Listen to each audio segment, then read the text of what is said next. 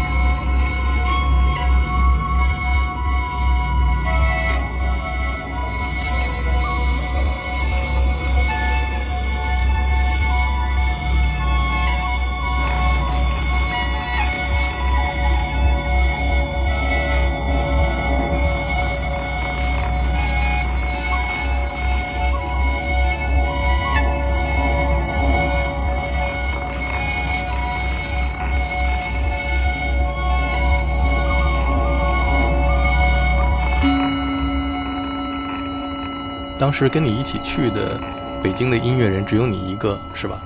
啊，对，是。这个景象给我一个特别有意思的一个想象力，就是，嗯，你作为一个音乐人游历各方，到各种乡间民间去，遇到什么人就跟谁在那儿茅屋里边录一张专辑，这个实在是太有意思了。的确，这真是去之前根本根本完全，呃，没没想到会有这么一出这个意外的收获。然后你是在里边负责打击乐，你就打那些锅碗瓢盆儿。呃，还有一些乐琴、湘琴。呃，对，反正就是能出声的呀，都都能够上手，弹弹、吹吹啊，敲敲打打啊，对，嗯，因为这我我们这种形式，它它这个自由空间很大嘛，啊，就是你只要你呃你出的这个声音，它能够形成乐音，同时跟别人能够。相应和上，那它就成立啊！它不一定一定得符合什么什么理论说辞。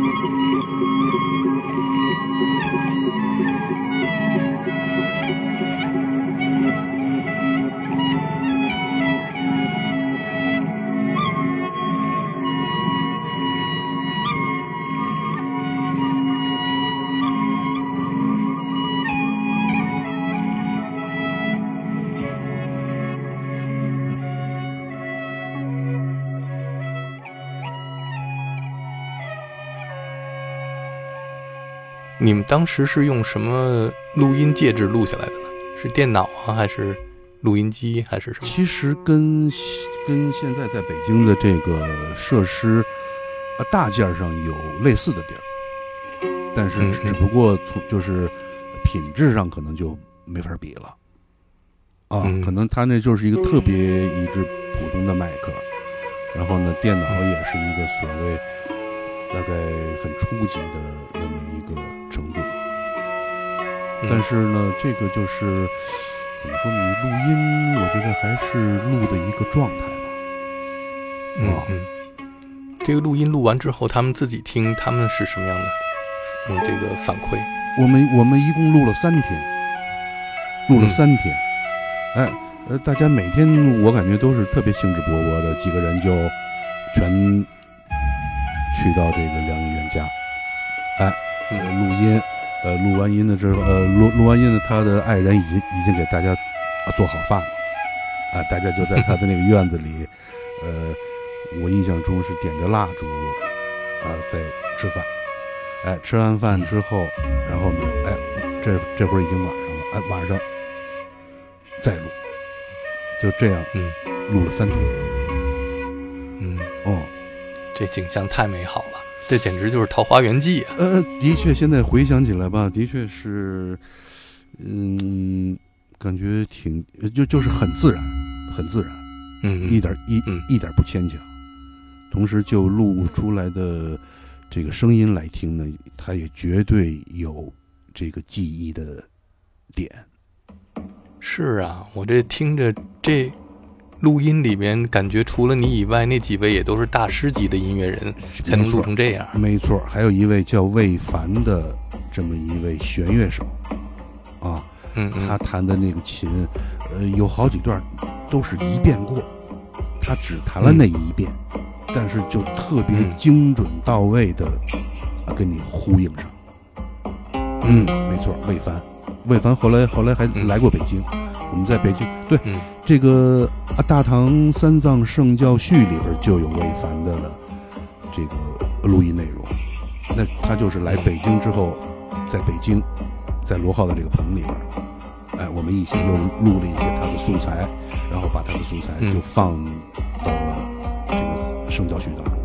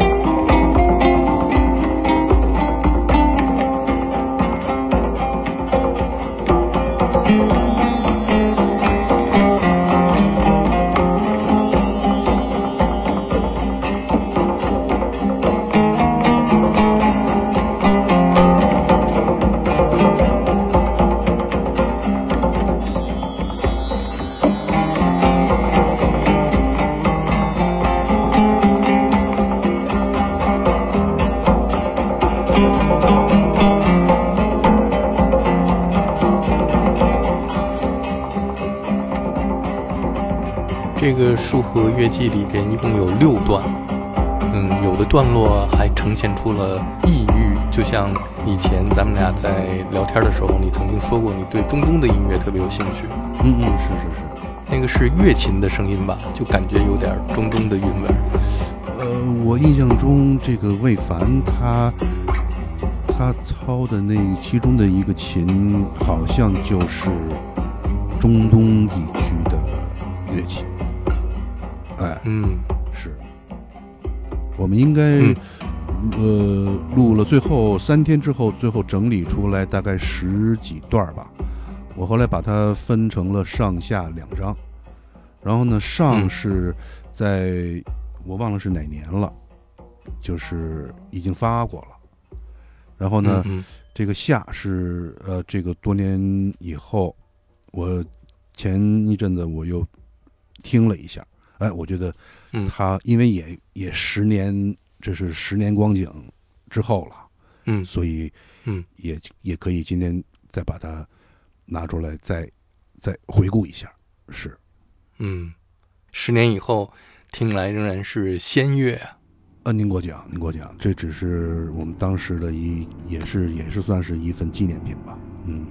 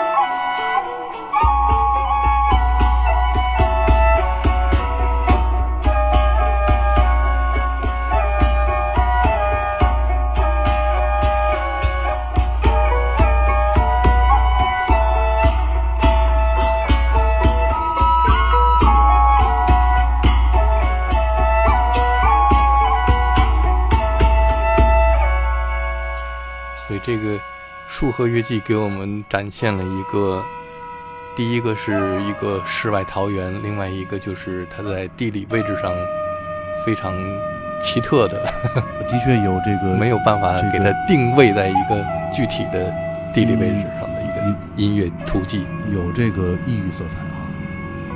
嗯嗯嗯，嗯，只不过就是还没走没走太远。对，还是在“一带一路”上。那我们今儿就聊到这儿。好嘞，谢谢。好好好，谢谢啊。好，拜拜。拜拜。